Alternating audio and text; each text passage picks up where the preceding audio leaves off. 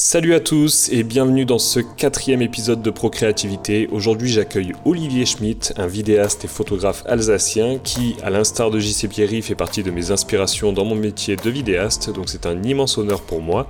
Olivier est très actif ces dernières années sur internet avec notamment sa chaîne YouTube sur laquelle il partage ses meilleurs conseils en photo et vidéo. Il a également créé un groupe Facebook, l'Atelier des créateurs, pour permettre à toute personne amateur ou professionnelle dans l'audiovisuel d'échanger avec d'autres passionnés. Fin 2018, il a mis en ligne le site internet guidephotovideo.fr pour vous aider dans votre décision si vous cherchez du matériel photo ou vidéo.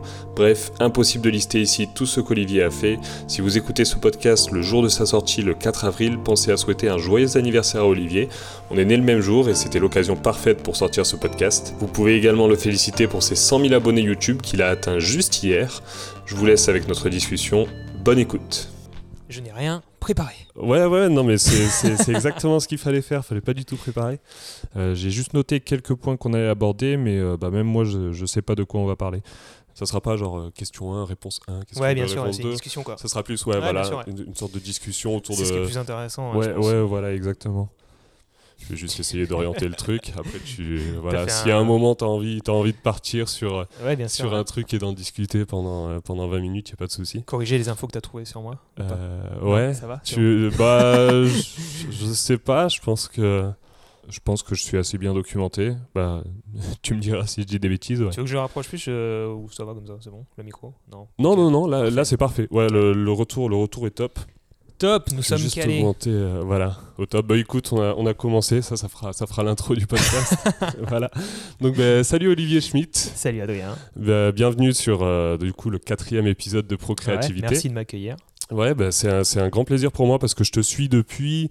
euh, ça doit faire à peu près deux ans, donc. euh, Bah écoute, ça fait deux ans que j'ai ouvert la chaîne, donc ça peut pas faire plus longtemps. Donc ouais, être ça. voilà, c'est ça. C'est euh, t'as, t'as ouvert en janvier 2017. Ouais, fin Enfin, janvier. euh, disons que j'ai vraiment lancé la chaîne fin janvier 2017. Elle était déjà, le, le compte YouTube existait déjà depuis quelques années, mais j'avais jamais vraiment rien fait de sérieux Ouais. dessus quoi. J'ai vu que tu avais fait, t'avais déjà commencé à faire, tu avais fait notamment un, un petit tutoriel sur Un une retouche, tuto, une retouche de photos de surf. Ouais, et, avant, la, la- vraiment la première, c'était un tuto pour fabriquer un prompteur euh, en DIY. Ouais, Ouais, j'ai vu ça. ça, c'était la euh, première que j'avais fait. J'étais en Australie à l'époque et je m'étais dit, tiens, je vais lancer une chaîne YouTube et tout, je vais faire des tutoriels. Et puis, du coup, j'avais j'avais commencé par ça et ça, avait- ça, ça marche toujours assez bien. Enfin, Ouais. Cette vidéo, est J'ai vu d'ailleurs cette vidéo. Est-ce qu'elle, est-ce qu'elle marche euh, J'ai vu qu'elle avait pas mal de vues. Est-ce qu'elle a marché a posteriori une fois que tu avais développé ta chaîne ou dès, dès le début elle avait Ah, commencé c'est une à bonne faire question. J'ai jamais vraiment regardé les statistiques en détail, mais en fait, c'est un tuto qui dure dans le temps. Tu vois, c'est pas comme un test produit euh, qui va être vraiment euh, Ouais, qui va être euh, axé sur une actualité de sortie de produit. Là, c'est quelque chose Mhm. qui, euh, qui est intemporel de fabriquer un prompteur euh, soi-même euh, pour, je crois que c'est 5 euros. Enfin, toi, vraiment le titre à guicheur, quoi. Ouais, ouais, ouais. Euh, bah, c'est un peu intemporel et les- je sais que les gens, j'ai des commentaires sur cette vidéo occasionnellement. Après, je, je suis pas exactement de près les stats, mais, euh,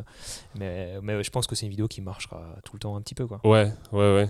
Et du coup, donc tu as commencé sérieusement euh, en, en janvier, Alors- janvier 2017 et moi je te suis Ouais, depuis, je pense, peut-être euh, mars parce que bah, à l'époque j'avais acheté un Mavic Pro. Je pense que beaucoup de personnes te. Ouais, ça a commencé comme ça. En fait, là. si tu veux, c'est ce qui a propulsé ma chaîne et je m'y attendais pas forcément. En fait, c'est euh, juste que j'ai eu ce Mavic Pro 1 Mhm. et euh, Mavic 1 Pro, je crois qu'il faut dire. Euh, et du coup, je me suis dit, bah tiens, on va essayer de partager mon expérience sur ce drone. Je faisais déjà du drone avant avec un fantôme.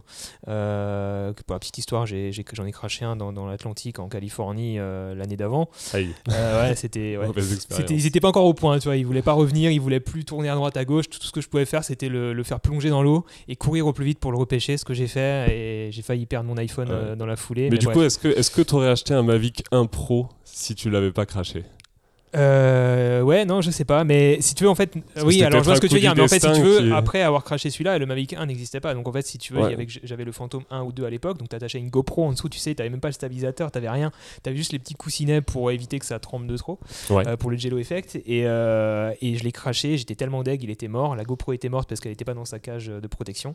Euh, j'ai tout racheté. J'étais en Californie, je voulais finir mon voyage en beauté, j'ai Ah, tout racheté. tout sur place racheté sur place, je me suis fait relivrer un fantôme, relivrer une GoPro, bref, ça m'a m'a ça m'a coûté un bras, mais j'ai pu continuer mon voyage. Quoi. Une, une petite expérience. Et au final, tout ça pour faire des vidéos pas terribles, parce que quand, voilà, aujourd'hui, ça paraît ridicule mettre une GoPro comme ça, pas stabilisée sous un drone, bah, fais Ouais, quoi bah surtout, surtout les, les plans drone ces dernières années, ça a tellement, ça a tellement explosé. Il y a tellement eu une, une évolution de qualité Ouais. dingue. Les seuls qui font ça encore, c'est Euh. ceux qui font du FPV, du drone euh, de course. Ouais. Mais par contre, là, ils mettent une GoPro pas stabilisée, mais ils font des plans de malade. Quand tu vois un petit peu ce qui sort aujourd'hui. Mais euh, même, moi, je trouve que. Alors après, je sais pas si c'est le fait de faire du FPV. Donc le, le FPV, pour ceux qui, qui écoutent, qui, qui ne connaissent absolument rien, c'est Oui, des, petits drones. euh, ouais. Parce que d'ailleurs, j'ai pas précisé, euh, c'est un, podcast qui est basé sur la créativité, mais pas uniquement dédié aux personnes qui sont intéressées à la photo, à la vidéo. Donc on va essayer de... de De refaire l'intro. Non, euh, de, non, non, pas de compléter l'introduction de ce tout- podcast. on va- on va tout recommencer depuis le début. Non. Non, non, on va, on va essayer juste de, de, de définir un peu les termes qu'on utilise. euh, par exemple, Ouais, si, bien on, sûr, par- ouais. si on parle de choses, voilà, par exemple, là, un drone FPV, je pense qu'une personne qui est FPV, c'est-à-dire First Person View. En gros, ça représente aussi dans le jeu vidéo euh, une vue, euh, une, une vue en fait, euh, comme Ouais, si on était en fait. Une ouais, vue voilà, première personne. comme si on voyait depuis, nos euh, yeux. Et, la, et la différence de ces drones-là par rapport aux, aux drones de série, c'est que en général, c'est des drones racer, donc des drones qui sont assez rapides, très dynamique, très rapide, qui permettent Voilà. de faire des, des acrobaties. très dur à piloter aussi. Ouais, voilà, c'est- c'est-à-dire que c'est un drone qui qui va pas se stabiliser automatiquement quand on lâche les manettes. C'est un drone, il faut tout le temps avoir les mains sur, euh, sur les joysticks pour, euh, pour pouvoir euh, le manipuler, même si on veut faire des choses très simples. Quoi. Ouais. Et il n'y a pas de- d'automatisme Ouais, sur se- se drones-là. Tout est tout manuel, tout, est très dynamique, tout est. Voilà. Euh, Si tu Mhm. veux un petit scoop, il y a une vidéo qui n'est jamais sortie sur ma chaîne, qui aurait dû sortir il y a un an. C'est vrai Ouais, et, et c'est malheureusement un projet qui est jamais sorti, pourtant qui a engagé énormément de travail. J'avais réussi à organiser euh, une, une course de drone dans un magasin, Centracor. Je sais pas si on peut nommer des marques, mais en gros, Centracor. Oui, oui, Parce que j'ai un ami ici hein. en Alsace qui, euh, qui est directeur des magasins Centracor d'Alsace. Ok. Et en fait, il m'avait ouvert un magasin qui flambant neuf, un, un dimanche. On l'avait rien que pour nous. J'avais fait venir des, des pilotes de drones euh, de course euh, de Genève et on a fait des courses de drones dans ce magasin Centracor. C'était un projet de malade, mais j'étais seul à gérer les caméras. Je crois qu'il y avait, euh, je crois qu'il y avait 6-7 caméras au sol, plus toutes les drones, euh, toutes les caméras dans les drones. Je me suis trouvé avec 15 caméras à dérocher. Il manquait des plans sur des trucs, des synchros qui allaient pas. Bref, ça, ça donnait rien Ouais. visuellement. Et, et- et- et comme souvent en fait sur ma chaîne, le- j'ai jamais sorti la vidéo parce que j'étais pas satisfait du résultat et euh, malgré tout le travail engagé quoi. Ok. Donc, tu dis comme souvent parce qu'il y a beaucoup, il y a beaucoup de projets que tu. Ouais, je sais pas du tout, euh, on va dire mes collègues youtubeurs c'est pareil pour eux, mais, euh, mais si tu veux, il y a- je suis très perfectionniste, Ouais. euh, assez exigeant envers moi-même. Le et, mal, euh, euh, le mal de tout créateur. Ouais, ça doit être ça, mais. Et, et du coup, il y a pas mal de projets comme ça qui sont jamais sortis. J'ai fait un comparatif A7R2, A7R, A7R3 en partenariat avec SOS Ciné, avec Albert. Ouais. Euh, pas mal de travail engagé aussi. Il y avait euh, deux danseuses qui ont bossé là-dessus. Il y avait des assistants. Ils sont venus en Alsace. On est monté dans les Vosges faire des plans dans la neige, etc. Et c'est une vidéo qui n'est jamais sortie. Et, euh, et c'est une vidéo qui était euh, finalement qui demandait un temps de malade à monter. Euh, et qui finalement, plus le temps passait, moins ce- cette vidéo était pertinente, étant donné que la 7R2 à 7R3, un comparatif finalement, euh, si tu le fais pas directement à la sortie de la 7R3, tu sais très bien que tu vas pas faire de vues, et même si tu fais pas ton contenu pour faire des vues, quand tu engages autant de travail, tu as envie d'avoir cette satisfaction que la vidéo soit un minimum regardée, un minimum commentée, et, et qu'elle soit pertinente pour ta communauté. Et là, malheureusement, je sentais que la vidéo n'allait pas forcément intéresser beaucoup de monde, et que finalement, mais tu vois, toutes ces vidéos qui ne sont jamais sorties, j'en ai une petite liste hein, sur mon disque dur de projets qui ont jamais été terminés. Euh, je vois jamais ça comme un échec, mais plutôt comme, euh, tu vois, dans, dans la démarche de l'apprentissage, on a à tous les niveaux, en fait, et, et je le vois un peu comme ça, à tous les niveaux, on a des échecs, à tous les niveaux, il y a des choses qu'on n'arrive pas à finir ou pas à faire à la façon dont on voulait, et finalement, faut pas le voir comme un échec, faut juste rebondir, partir sur un autre projet, le finir, c'est important de finir des projets, ça c'est vraiment Ouais. très important. Bah sinon, sinon euh, tu fais pas grand chose. Et c'est comme ça que j'ai commencé ma chaîne YouTube, je me suis dit, euh, euh, ben, done is better than perfect, Mhm. comme on dit souvent, et, et c'est exactement ça. Vaut mieux finir un projet qui est pas 100% parfait, même si je viens de te dire que je suis perfectionniste. Ouais. Mais euh, quand tu es perfectionniste, tu sais très bien que rien ne sera jamais euh, suffisamment abouti. Mhm. Vaut mieux finir, uploader, produire, euh, publier quelque chose, et euh, plutôt que toujours, toujours chercher la perfection. Donc euh, savoir rebondir une fois que tu as eu un échec et, et réussir à finir un autre projet peut-être un peu moins ambitieux, plus à d'apporter, c'est c'est, vachement essentiel, je pense, euh, Ouais. dans le processus de- d'évolution et d'apprentissage. quoi. Ouais, et puis chaque. Euh, c'est sûr que c'est quelque chose a- dont on avait discuté avec, euh, avec JC Pierry, il me semble. Euh, c'est sûr que quand tu as, un projet à faire, si, si tu te dis bon bah c'est pas parfait, je vais je vais pas le sortir, ou alors je vais passer plusieurs mois à, à, essayer de rattraper le truc, à le, perfectionner. C'est d'ailleurs aussi quelque chose donc avec Eric Flegg, la dernière personne que j'ai interviewée, il me disait que sa première vidéo YouTube, il l'a commencé et après il a mis deux mois à à essayer de rattraper les erreurs qu'il avait fait dans sa vidéo au montage, donc à essayer de bidouiller des trucs, euh, je sais pas, essayer de dynamiser la chose euh, derrière sur le montage. Et au final, pendant deux mois, il a rien fait, et puis il a tout recommencé du début, et il a repris. Et euh, ça, c'est. Mais finalement, il a finalement il l'a publié quand même. Ouais, ouais, il a, il, a, publié au final. Ouais, il est allé, il est allé jusqu'au bout de la démarche. Et je pense que c'est un, c'est un problème qu'on a un peu tous d'essayer de se dire, ouais, il faut que celle-là, il faut que ça soit la vidéo de l'année. Il faut la vraiment première, il y a beaucoup de personnes qui sont bloquées par la. Là, si on parle maintenant de YouTube, tu vois, par exemple, il y a beaucoup de personnes qui sont bloquées par la première publication. la première, ça doit envoyer du lourd, ça doit être vraiment représentatif de ce que j'ai envie de montrer, de, de la qualité de travail que j'ai envie de partager. Il faut qu'elle envoie du lourd la première vidéo. Et en fait, en se mettant un objectif aussi haut, souvent, ça, ça, engendre le fait qu'on ne la publie jamais cette première vidéo. Donc euh, moi, quand je regarde mes premières vidéos, euh, j'assume pas tout. Tu vois, enfin, c'est pas que j'assume pas, si euh, c'est pas le bon terme, mais si tu veux, je, je, suis pas. tu regardes tes premières vidéos, tu te dis bon, le gars, il a pas l'air à l'aise, il, a l'air vachement sérieux, un peu coincé, et puis et puis il essaie de faire des blagounettes qui marchent pas. Enfin, tu vois, c'est on est tous comme ça au début, et puis petit à petit, tu trouves ton style, mhm. enfin, ou, du moins tu crois le trouver, et puis au final, il évolue, et c'est pas grave en fait. Si t'as pas le, le, le, bon setup au début, avec la bonne lumière, avec bon, c'est important d'avoir du bon son, de la bonne lumière et tout. On le dit, on le répète, mais tu vois, si tout n'est pas parfait comme tu l'as dans ta tête dès le début, c'est pas non plus dramatique. Le, principal, c'est de, produire et de publier quoi. Ouais. Le principal, c'est qu'elle soit là quoi. Ouais, c'est qu'elle soit là, c'est qu'elle existe. Et puis en fait, ce que je dis souvent et ce que j'essaie maintenant de me dire pour arrêter d'avoir cet aspect trop perfectionniste, c'est de se dire tout ce que t'as pas pu mettre dans ta vidéo, que les plans que t'as pas mis parce qu'ils étaient pas parfaits ou les choses que tu as oublié de dire que les gens ne sauront jamais, eh ben ils sauront jamais qu'ils le sauront jamais. Enfin, toi, ce que je veux dire, c'est parce que toi, tu sais ce que tu as sur ton disque dur, mais eux ne le savent pas. Donc, ce que tu as partagé, c'est un produit fini. Eux, ils vont s'en satisfaire. Ils sont, ils sont contents de te retrouver sur une nouvelle vidéo. Ils sont contents d'apprendre de, nouvelles choses. Et s'il n'y a pas 100% de ce que tu voulais montrer, eux ne le sauront jamais. Donc, c'est pas si grave. Et mhm. puis, finalement, euh, rien ne t'empêche, six mois après, de, de compléter ce que tu as fait. Ouais.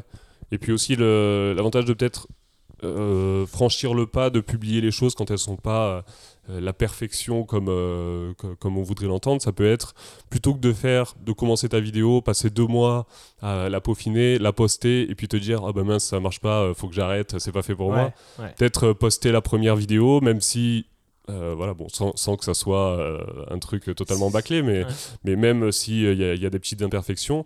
Et après, prendre les deux mois que tu aurais passé à rattraper la première, bah, à, créer d'autres choses et à finalement. Euh, c'est comme ça qu'après tu, tu, vas réussir à avoir tes, les, retours, les retours de ta communauté et réussir à t'améliorer comme ça. Alors que si, si tu commences à envoyer ta première vidéo dès le début, euh, t'as peut-être aucune idée de l'attente des personnes en face. et peut-être que la chose sur laquelle tu vas vraiment bloquer et tu vas être vraiment perfectionniste. Après, faut, euh, je rebondis sur ce que tu dis, l'attente des, des, autres, effectivement, c'est quelque chose qui, euh, qui devient beaucoup plus présent plus ta chaîne grossit ou ton média.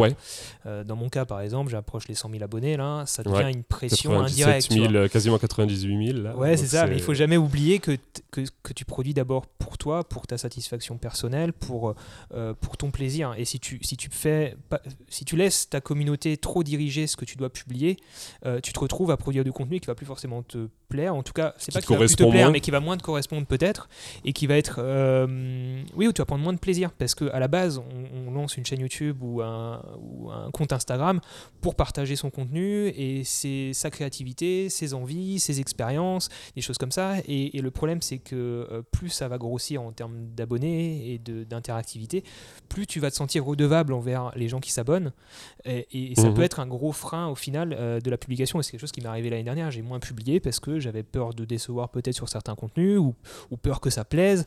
Et, en oubliant qu'à la base, euh, la chaîne YouTube, j'ai envie d'y partager ce qui me fait plaisir de partager et puis euh, qui même me suivent, tu vois, j'ai envie de dire. Mhm. Et, si ça déplaît à certaines personnes, parce que maintenant j'ai commencé à parler plus de tel ou tel sujet, euh, tant pis, mais j'ai envie de rester libre dans le contenu que je partage. Et heureusement, moi je sais que j'ai une communauté qui me suit et qui est 100% d'accord avec ce que je dis là.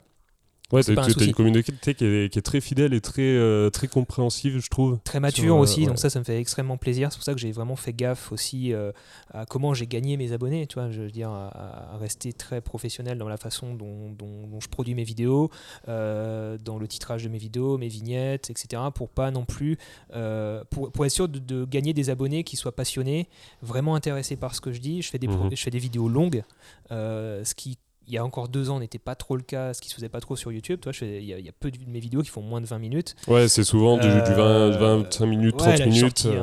un, un making-of qui fait 33 minutes, quoi. Ouais. Mais les gens vont regarder, les gens vont commenter et, et sont contents. Et si tu veux, y a que, même s'il y a que 25% des personnes qui vont jusqu'au bout, ben, je me dis, euh, je fais mes vidéos pour ces 25%. Ouais. Et au final, c'est, en fait, tu, tu fais une espèce de sélection. euh, Il y a une sélection naturelle qui se fait euh, Ouais, parmi comme partout, tes- comme partout, c'est Ouais, sûr. Il y a des gens qui, te, qui t'aiment pendant un moment, on va dire, qui t'aiment, je sais pas si c'est le bon mot, mais en gros qui te suivent pendant un moment, et puis au bout d'un moment, forcément, ils vont se lasser. Moi, c'est pareil, il y a des chaînes YouTube que j'ai beaucoup suivies il y a quelques années que je regarde plus maintenant. Mhm. C'est- c'est normal quoi. Et toi, ce que je dis souvent, pour revenir à ce qu'on disait tout à l'heure, ce que je dis souvent, à, par exemple, à, à mon assistant Anthony qui lance sa chaîne YouTube de voyage, euh, je lui dis, tu sais, t'as énormément de chance de pas avoir beaucoup d'abonnés pour l'instant. Parce que je me sentais beaucoup plus libre et serein quand j'avais quand j'avais 100, 200, moins de 1000 abonnés. Ouais. Tu vois, et plus, plus le chiffre grossit, Plus ouais, t'as l'impression de te, te restreindre et de te mettre dans un cadre que, bah, plus tu te, duquel tu une, dois pas tu te mets une sortir. pression en fait, euh, juste parce qu'il y a un chiffre qui est plus gros. Alors qu'au final, rien ne doit changer, mais tu te mets une pression parce que tu as plus de commentaires, tu as plus d'interactions, tu as plus d'attentes. Et, euh, et, et du coup, de fait, tu te sens moins libre. Tu vois, c'est de fait, forcément. Tu, Ouais. tu, tu peux plus faire n'importe enfin, n'importe quoi. J'ai jamais fait n'importe quoi sur ma chaîne YouTube, mais tu vois, tu peux pas te permettre tout ce que tu aurais pu te permettre si tu n'avais pas d'abonnés. C'est Tu con à dire. pas sortir une vidéo euh, tournage incroyable, ça tourne mal, euh, prank, ouais, euh, ou juste, ou faire, des un, vidéos juste faire un prank. test, tu vois. Par exemple, euh, il y a des, des petits courts-métrages que j'ai fait que j'ai pas envie de publier sur ma chaîne YouTube parce que je sais qu'on va peut-être me. Certaines personnes vont me juger là-dessus.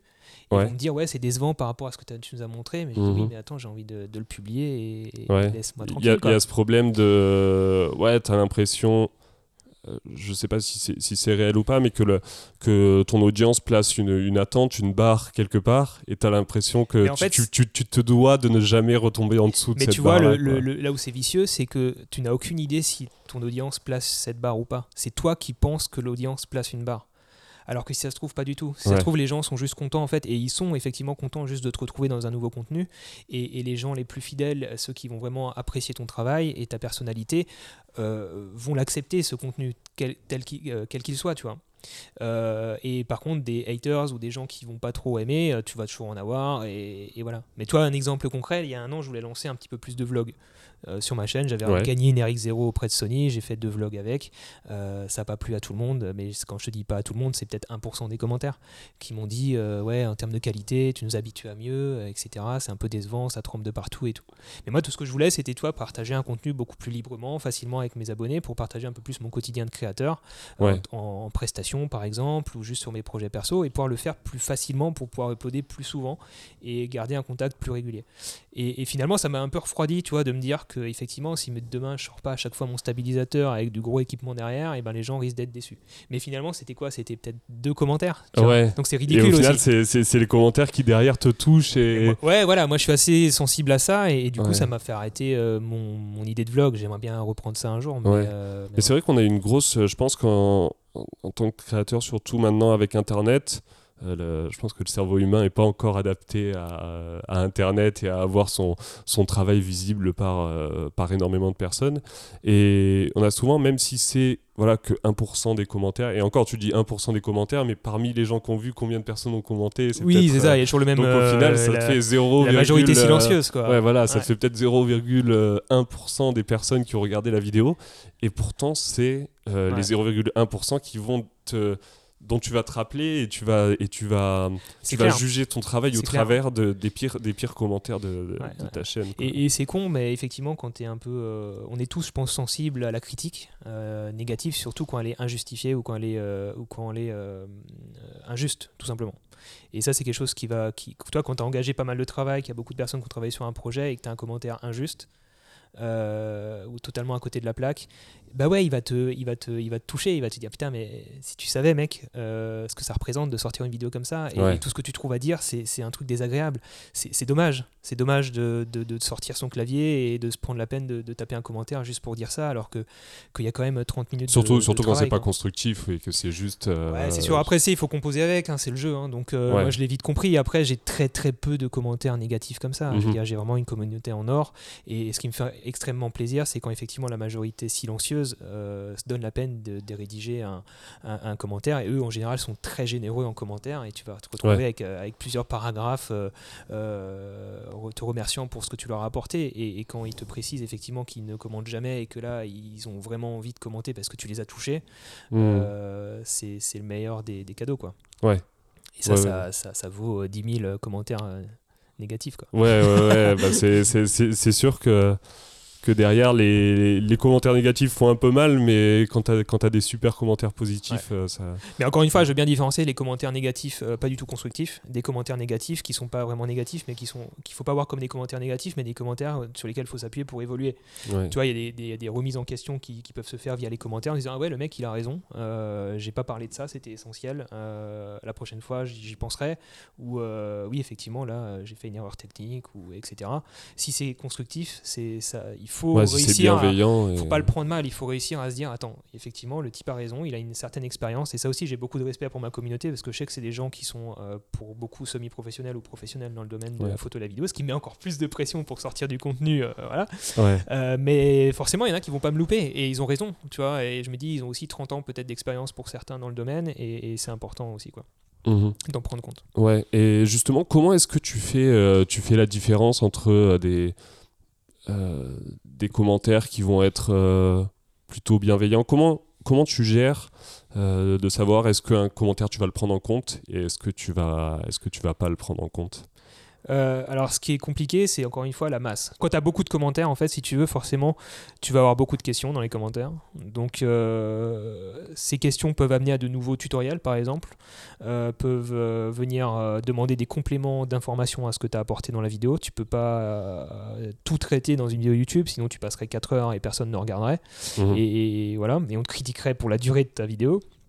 Euh, donc, euh, donc il y a des idées de tutoriels qui peuvent émerger de, de, commentaires qui peuvent se répéter, se dire attends, euh, tu pourrais nous expliquer un peu plus en détail le framerate et choses comme ça parce que je comprends pas. Ou alors tu sais j'ai pas mal de messages sur Instagram, Facebook, par mail de gens qui me posent des questions techniques ou de matériel. Et du coup petit à petit je les vois s'accumuler et je me dis tiens là il y a un sujet qui revient souvent, ce serait l'occasion d'en faire une vidéo parce qu'il y a une demande quoi.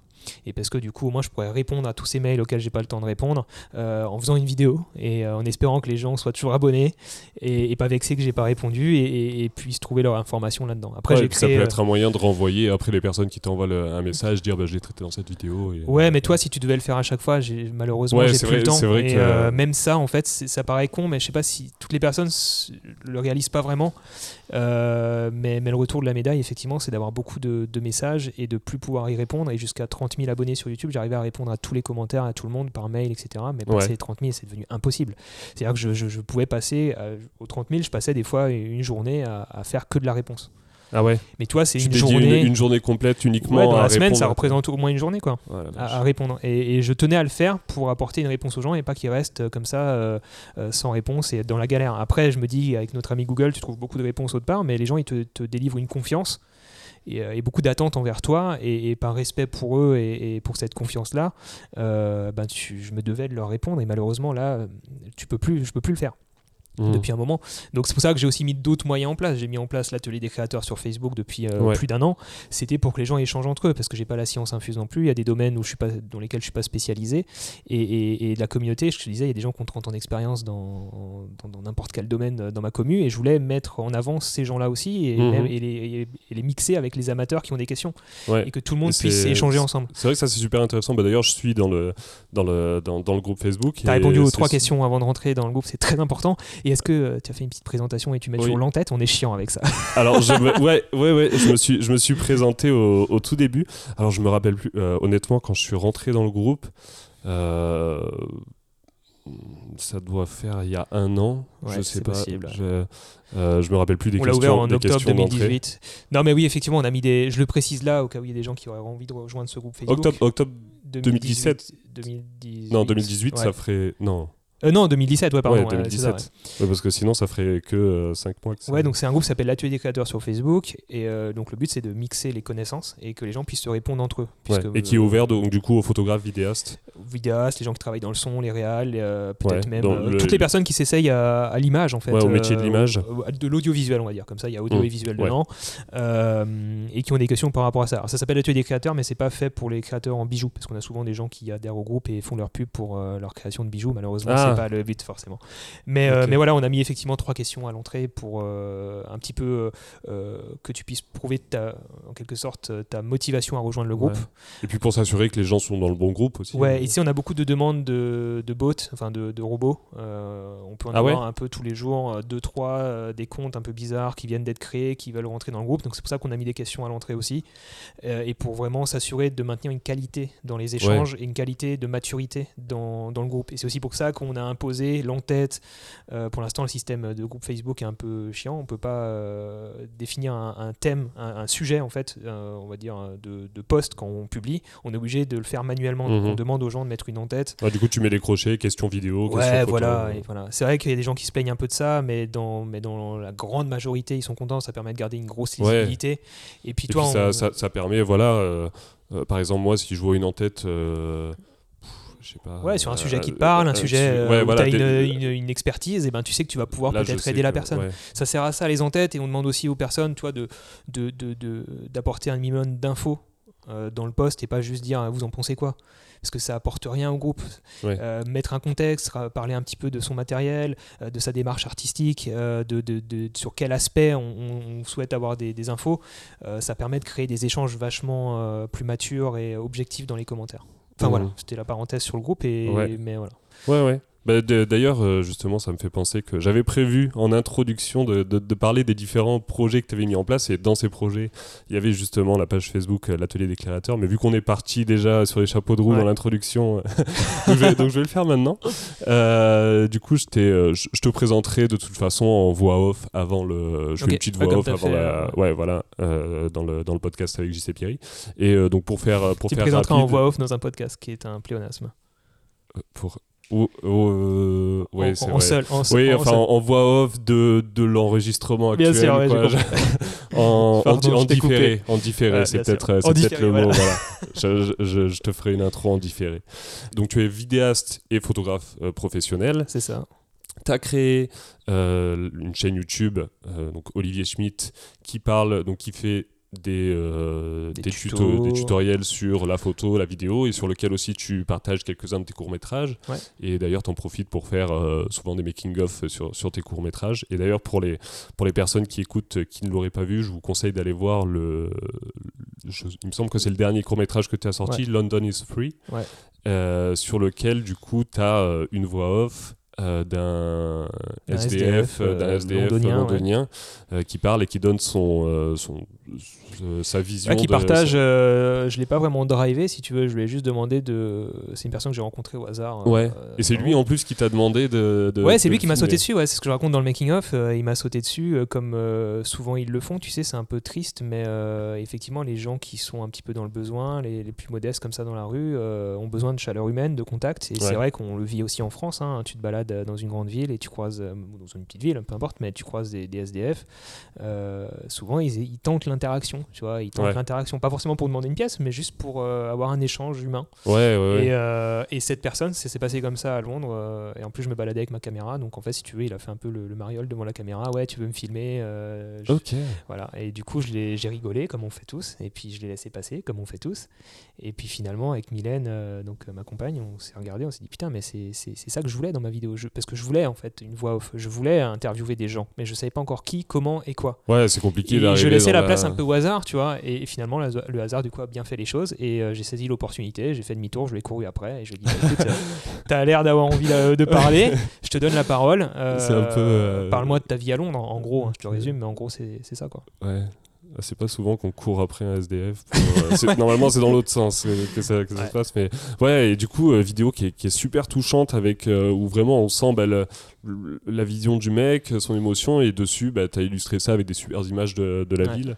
Donc, euh, j'ai pas pu tout mettre hein, dans, un, dans une petite vidéo comme bah, ça. mais quoi, 3, euh, 3, euh, minutes, 4 je minutes. Je sais plus exactement, 4 minutes, ouais, quelque chose comme ça. Ouais. 4 minutes 30, je crois.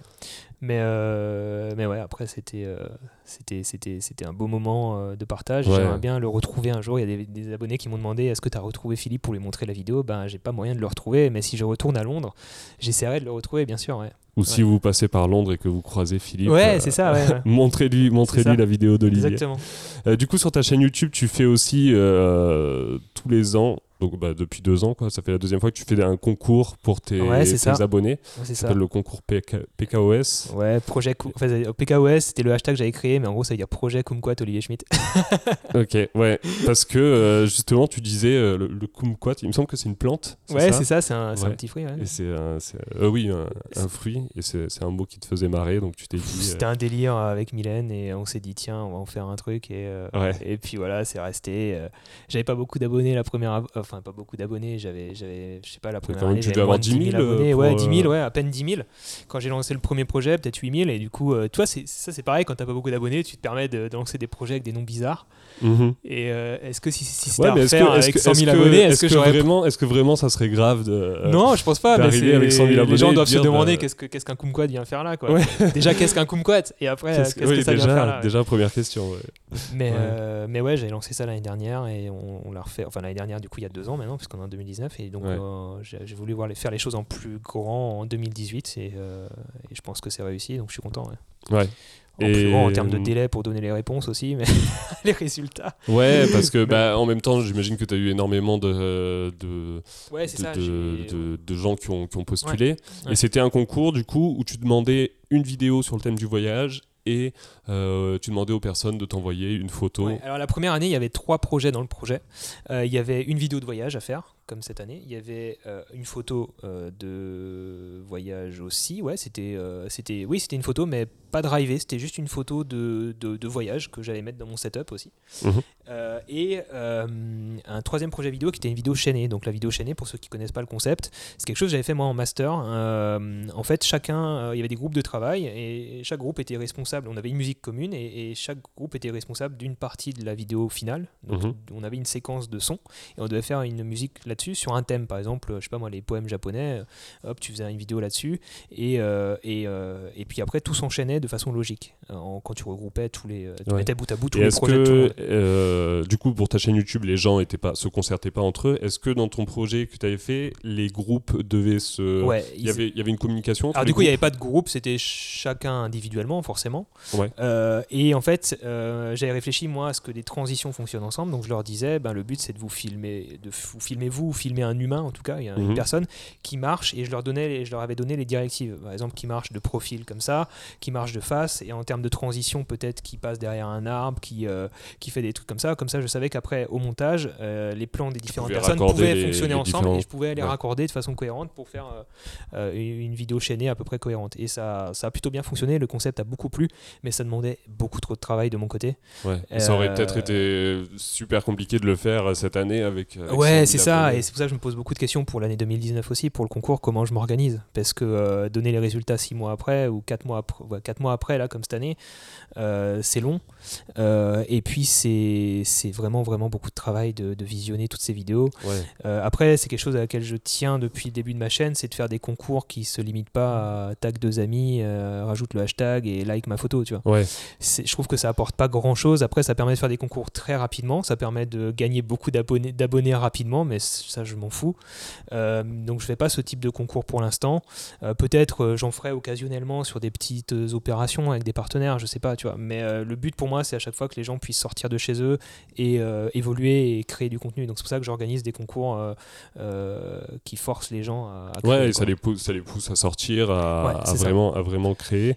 Et, puis ça, me permet de voir un petit peu, si tu d'avoir un, d'avoir un snapshot, un, aperçu de, de toi sur 311 vidéos que j'ai reçues, bah, en regardant les 311, je vois euh, le niveau des gens, je vois les faiblesses, les points forts, euh, ce qui a amélioré du coup, et quel tutoriel je peux faire aussi. Tu vois, c'est hyper enrichissant d'avoir de, de, comme ça un aperçu des faiblesses. Euh, ouais, d'avoir un, espèce d'échantillon, d'échantillon représentatif de ta communauté, et en plus, c'est d'autant plus intéressant que c'est un échantillon représentatif de ta communauté engagée. C'est pas, pas les gens qui passent une fois pour regarder une vidéo, c'est les gens qui sont vraiment là pour te suivre et qui. parce que quand tu leur demandes de produire une vidéo de 2 minutes 30 plus une photo pour euh, voilà euh, tu te dis euh, si le mec il est juste là pour espérer gagner le, lot il faut quand même qu'il se mette à bosser donc donc finalement même si au final il vient d'arriver sur ma chaîne et qu'il la connaissait pas ben s'il se met à bosser je suis, content je, suis, ravi moi s'il arrive à produire quelque chose et voilà à se creuser la tête pour sortir quelque chose d'original moi ça me va hein. mhm. c'est ce que je cherche quoi. ouais alors justement tu parles de, de l'importance de de créer et j'avais une, question à poser. Euh, quel, si tu devais donner un ratio en pourcentage, alors pas besoin que ce soit super précis, entre euh, ce que tu, le temps que tu passes à te documenter, à apprendre des choses et le temps que tu passes à créer, à aller sur le terrain, parce que j'ai l'impression qu'il y a, il y a souvent le problème euh, de trouver un bon équilibre entre les deux, parce que beaucoup de personnes, je pense, regardent énormément de vidéos sur YouTube, cherchent mm. toujours plus de, et au final euh, sont jamais, ont jamais commencé leur première vidéo. Et, euh, et, voilà, toi, qu'est-ce que. Alors, c'est à peu près quoi ton, ton ratio alors, je pense qu'il y a 3-4 ans, euh, je pense que c'était 50-50, c'est-à-dire que je passais 50% de mon temps à, lire des, des blogs, des, des, des, bouquins ou regarder des vidéos sur, dans le domaine pour, euh, pour apprendre, apprendre, apprendre, apprendre, et 50% du temps à sortir euh, pour, euh, pour expérimenter. Quoi. Ouais. et aujourd'hui, c'est plutôt 80-90% sur le terrain et 10-20% à, apprendre des autres. ce qui est en fait... Ce qui, disons que tu apprends tout le temps des autres, mais je vais l'apprendre sur le terrain. Je sais pas si tu vois ce que je veux dire. C'est-à-dire que je regarde presque plus les chaînes YouTube dans le domaine de la photo de la vidéo. Peut-être aussi pour pas être influencé par ce qui se fait et que je ouais, rester et de me sentir libre dans ce que je fais. Et, voilà. Euh, toi, des, grosses références comme Peter McKinnon, c'est quelqu'un que je suis plus du tout depuis, je pense, un an. Je, je sais plus trop ce qu'il fait. J'ai regardé une de ses dernières vidéos là qui parlait de. Oui, j'ai vu que tu en parlais dans sa story. Et justement, moi aussi, je. Ouais, mais c'est la, la, seule que j'ai regardée depuis un euh, an, je crois. Tu vois. Bah, bah, c'est pareil parce que j'ai vu, ta, vu ta story et je me suis dit, oh tiens, euh, enfin, tu parlais d'une vidéo qu'il a fait et qui, qui, qui, te, qui te parlait. Donc, sur laquelle, rapidement, je le dis, il parlait de euh, la, bah, l'importance de, ouais, de, de, la discipline pour lui de, de, de, produire du contenu pour rester créatif. après, on peut débattre là-dessus pendant longtemps, ça pourrait faire l'objet d'un autre, euh, d'un autre podcast. Mais en gros, si tu veux, aujourd'hui, je suis beaucoup. Euh, je suis très. Enfin, dans ma façon d'apprendre, j'aime bien apprendre par moi-même, être confronté aux problématiques sur le terrain et trouver les solutions moi-même c'est vraiment ce qui me stimule, tu vois. Dans, dans tout ce que j'apprends, il y a peut-être des techniques à la con que je vais découvrir sur le terrain, que tout le monde connaît depuis 10 ans. Euh, moi, je vais être content parce que je vais être confronté au problème et je vais, je vais trouver la solution euh, sur le terrain, tu vois. Ouais. Et au final, c'est peut-être euh, avec cette méthodologie là que tu t'en rappelleras toujours quoi. Quand as, ouais c'est ce qu'on dit souvent je fais, un petit parallèle avec euh, par exemple avec l'école. Quand on a un cours qu'on doit apprendre par cœur bon ben on s'en rappelle pas après mais quand il y a un truc on devait faire un exercice on a Exactement, et on a cherché pendant euh, une heure et demie et au final on a trouvé la solution ben là on s'en rappelle quoi. Ouais c'est ça. Donc euh, et ouais c'est exactement ça mais Ouais, c'est ouais. ben voilà. Non, non, ouais, ça répond à ta question, je pense. Ouais, ouais, ouais. Euh, non, parfait. Je, je, je, me vois un peu comme un archéologue des fois de, de la photo et de la vidéo, euh, dans le sens où euh, je suis assez content finalement, indirectement, de ne pas avoir fait une école spécialisée là-dedans parce qu'on m'aurait donné, on m'aurait donné beaucoup de clés euh, comme ça euh, sur le ouais, et, sans avoir l'expérience terrain. Euh, même si bien sûr en école tu peux, tu vas avoir aussi de l'expérience terrain, mais, mais je, suis content en fait de découvrir tout ce monde-là du cinéma, ouais, d'être allé gratter par toi-même, ouais, de gratter un peu par moi-même. Et, et c'est peut-être un processus d'apprentissage un peu plus lent, mais beaucoup plus épanouissant en tout cas pour moi. Mmh Ok, bah justement, euh, tiens, décidément, toutes les transitions sont parfaitement effectuées. Euh, tu nous parles de ta, de ta formation. Qu'est-ce que alors tu dis que t'as pas fait de t'as pas fait de formation dans la dans la vidéo. vas-y. Mais ah, mais j'ai un master dans en art et technologie de l'image. Ouais. Voilà. Alors qu'est-ce que euh, concrètement c'est c'était dans, dans, quoi? Dans l'animation 3D Alors en fait ouais c'est un master qui, qui est situé à l'université de Paris 8. on va pas parler de ce que j'ai fait avant. Hein, on va dire l'essentiel c'est ce master là euh, parce qu'avant j'ai fait du réseau télécom, euh, rien à voir, et j'ai fait euh, du web design, communication, enfin bref. mais du coup j'ai fait une licence et un master en art et technologie de l'image, qui est une licence, un master qui, qui est qui a un aspect technique et artistique à la fois. Donc il joue sur les deux tableaux, et c'est ça qui est très intéressant dans ce master, qui, mais qui est orienté cinéma d'animation, effets spéciaux un petit peu, euh, à peine du storyboard, quasiment presque pas de prise de vue réelle. Peut-être qu'on a tenu une caméra en, trois ans de formation, tu vois. Euh, une fois une caméra, pardon. Euh, et qui a donc pour but de former des, des, gens qui sont à la fois techniques et créatifs, mais vraiment dans le cinéma, dans les effets spéciaux, enfin, le cinéma d'animation, les effets spéciaux, pas du tout dans la prise de vue réelle. et ça m'allait bien, c'était vraiment passionnant. Et euh, mais, mais, finalement, ça m'avait pas pris euh, le triangle d'exposition ou des conneries comme ça, tu vois. Ça, ça m'avait mhm. vraiment. Euh, Donc le triangle d'exposition qui est quand vous, quand vous avez un appareil photo à prendre en, manuel, à régler votre exposition avec les trois réglages qui sont la vitesse d'obturation, l'ouverture et les ISO. Ouais, je, je définis un petit Parfait. donc oui, ça m'avait pas apporté ces éléments-là. Par contre, ces éléments-là, je les ai appris en, parallèle parce qu'avec un, un, pote qui s'appelle Cyril à l'époque, on avait ouvert déjà notre auto-entreprise et on s'est un peu associé, on va dire, pour, euh, pour, pour des clients et on bossait euh, ensemble en photo euh, de soirée. Donc on faisait des soirées privées. Ouais, j'ai vu ça que vous, que vous commenciez, vous, vous, avez commencé vos premiers. C'est quoi C'était tes premiers projets rémunérés, ça? Ouais, alors rémunérés, payer 30 balles pour passer une nuit à, à, faire des photos de soirée de gens bourrés. Mais c'était pas du Sound Night ou des choses comme ça, c'était vraiment des soirées privées. Donc toi, dans mode le gros loft au pied de la Tour Eiffel avec piscine et jacuzzi sur deux étages. Tu vois, c'était vraiment des trucs bien gros délire. On faisait surtout pour ça en tant qu'étudiant. Mais on en couvrait deux à trois par semaine des événements comme ça. Donc si tu veux, pendant qu'on était en master, tu vois. Donc et en fait, tu devais, et après derrière, tu devais faire l'editing des, des, photos. Je sais pas. C'était lui qui gérait ça. Euh, moi, je l'assistais surtout à l'époque euh, parce que lui il avait plus d'expérience que moi. Il venait d'acheter un 5D Mark II à l'époque et, euh, et, et, du coup je l'assistais et j'ai appris sur le tas vraiment comment me servir d'un appareil photo. Je, je faisais déjà un peu de photos avant mais vraiment en mode amateur. Euh, et je faisais déjà un peu de vidéo. Euh, alors c'est marrant que quand j'ai écouté le podcast que tu as fait avec JC Pierry, euh, je me suis un peu retrouvé dans, dans ce qu'il disait, c'est que moi j'ai commencé la vidéo en faisant du skate. quand j'avais 13-14 ans et lui je crois qu'il faisait du BMX ou du vélo. bah moi c'est un peu pareil, je faisais, j'avais pas produit autant de vidéos que lui à l'époque, mais j'ai produit les parts de skate comme on disait, les sessions de skate de potes quand j'avais ouais. je sais plus 13, 14, 15 ans déjà sur Premiere Pro. et j'ai commencé. Ça déjà à l'époque? Bah justement c'était la question lui me parlait, c'est une question que je me posais, mais pour moi, dans mes souvenirs, j'utilisais déjà Premiere Pro. Ok. Euh, je sais plus du coup quelle version du coup, mais je devais avoir 14-15 ans. Là, j'en ai 30, donc il y a 15 ans. Est-ce que ça existait déjà A priori? en 2003, comme ça. Parce qu'il me semble qu'au début, c'était beaucoup de personnes étaient sur Sony Vegas. Euh, sur, euh, sur Sony Vegas. Moi, j'ai que des souvenirs de Premiere Pro, mais maintenant.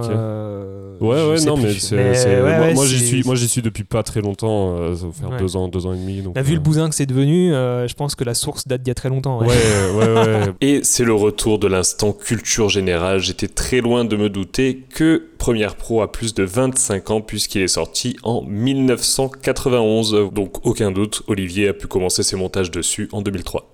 Mais du coup, ouais, j'ai commencé par ça. Après, j'ai passé sur la vidéo, la photo, et, je suis revenu à la vidéo plus aujourd'hui, quoi. Ouais.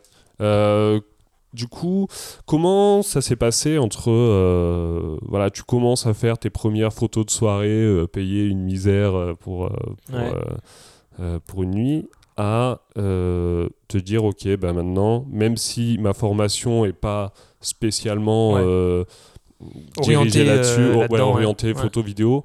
Euh, à quel moment tu t'es dit bon bah j'ai envie de, je, veux que ça soit ça mon métier Ou eh est-ce que ben c'était déjà l'idée que tu avais quand tu es rentré en master? Non, pas du tout. Alors vraiment, j'étais à des années-lumière de, de m'imaginer vraiment. Euh, quand je suis rentré en master, je me voyais vraiment faire carrière dans, dans, dans, carrière non parce que j'ai jamais été carriériste j'ai toujours eu une âme d'indépendant d'entrepreneur, on va dire. Mais je me voyais effectivement travailler en tout cas quelques années dans le cinéma d'animation, ce qui s'est passé. Hein. J'avais pour objectif de bosser sur les films d'animation d'Universal, moi moche et méchant, ouais. en rentrant ouais, t'as as été chez Studio et, et ça a été finalement mon premier employeur après ce master. J'ai fait une année de stage là-bas.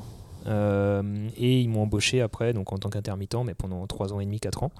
Alors, euh, juste, je te coupe deux secondes. Est-ce que tu peux nous, nous, décrire comment est-ce que tu as fait pour euh, arriver chez Studio MacGuff? Parce que c'est une, ah stratégie qui peut, qui peut intéresser ouais, certaines alors c'est simple. J'allais aller en Master 2, donc on devait être en juillet, quelque chose comme ça. L'année scolaire commençait en octobre. Et, je voulais. L'année de Master 2 se déroulait en espèce d'alternance stage, en fait, si tu veux. pas alternance avec un à l'alternance, mais en stage, mais en gros, euh, une partie. Ou alors avec un projet perso. Et moi, je voulais absolument mettre un pied dans, dans le monde du travail et, euh, et faire ça donc euh, dans une entreprise, dans un studio d'animation ou d'effets spéciaux, enfin bref. Et, et j'étais donc pendant l'été donc chez mes parents en Alsace. Et alors que je venais de passer donc deux années déjà à Paris et j'étais donc là en vacances d'été et je me suis dit putain j'ai rien pour septembre-octobre pour la rentrée, faut que je me faut que je me bouge donc. Donc un petit peu pris de panique en juillet-août, j'ai pris euh, un billet de train pour euh, le lendemain matin, départ de, Mulhouse à je crois 5h30 du matin. Et j'avais organisé toute ma journée avec un petit planning, des petits plans pour aller faire tous les studios de Paris qui m'intéressaient, il y en avait une douzaine je crois, euh, en métro, j'ai fait tous les trajets, j'avais tout planifié, dire là je vais là, je pose un CV, je vais là, je pose un CV, je vais là, je pose un CV et le soir même je rentre. Et, et c'est ce que j'avais organisé comme ça, ma journée qui a été hyper longue. Et euh, ce que je voulais, c'est je me suis dit là, en étant bloqué en Alsace, je vais jamais trouvé ce que je veux pour septembre-octobre. Il faut que j'aille montrer ma gueule, il faut que j'aille rencontrer quelqu'un, que j'aille serrer une main à quelqu'un. Je trouve que c'est important de, de, montrer, euh, de montrer que tu étais ah là. c'est important. Si tu veux sortir du lot, il faut, il faut montrer que tu en veux. Quoi. Et aujourd'hui, c'est comme ça que je recrute euh, des fois mes stagiaires ou les gens avec qui je travaille. Euh, Anthony, mon assistant actuel, pourra te le dire. Les, moi, ce que je veux, c'est de la motivation avant tout. Et, et finalement, quand je vois comment j'étais à l'époque, bah, c'est ce que j'ai essayé de montrer aussi. Et donc, j'ai fait plusieurs studios. Et puis, arrivé chez Illumination MacGuff, donc, qui est le studio d'animation qui a été racheté par Universal pour produire Momoche et Méchant, le Lorax à l'époque où je suis arrivé. Euh, bah, j'ai eu la chance en toquant de, de, croiser dans les couloirs directement le directeur de production de Moi Moche et Méchant 1, euh, Boris il s'appelle, merci à lui, et qui m'a accordé deux minutes. Il était entre deux réunions, on s'est posé sur le canapé dans l'entrée, il a regardé mon CV, il a entouré programmation Python parce que c'était une des, quand je disais que je faisais une formation qui était à la fois technique et euh, artistique, j'avais cet aspect technique de savoir programmer. Et c'est quelque chose qui était rare à l'époque. Et, ça, c'est important pour avoir euh, des, des, notions là dans le domaine, en tout cas de l'animation 3D, c'était très important d'avoir cette notion technique euh, de programmation, puisque les logiciels qu'on utilise, qui, qui, eux sont qui est principalement Maya, tu peux programmer à l'intérieur en Python pour pour moduler, apporter des outils supplémentaires au logiciel ou le débugger ou faire des choses comme ça. Et donc ils avaient un poste en ce qu'ils appellent TD, Technical Director, donc directeur technique en français. Bon, tu es directeur de rien, mais tu euh, as un poste euh, assez clé puisque tu fais le tampon entre euh, les développeurs qui développent des outils ou des logiciels et les artistes et les graphistes.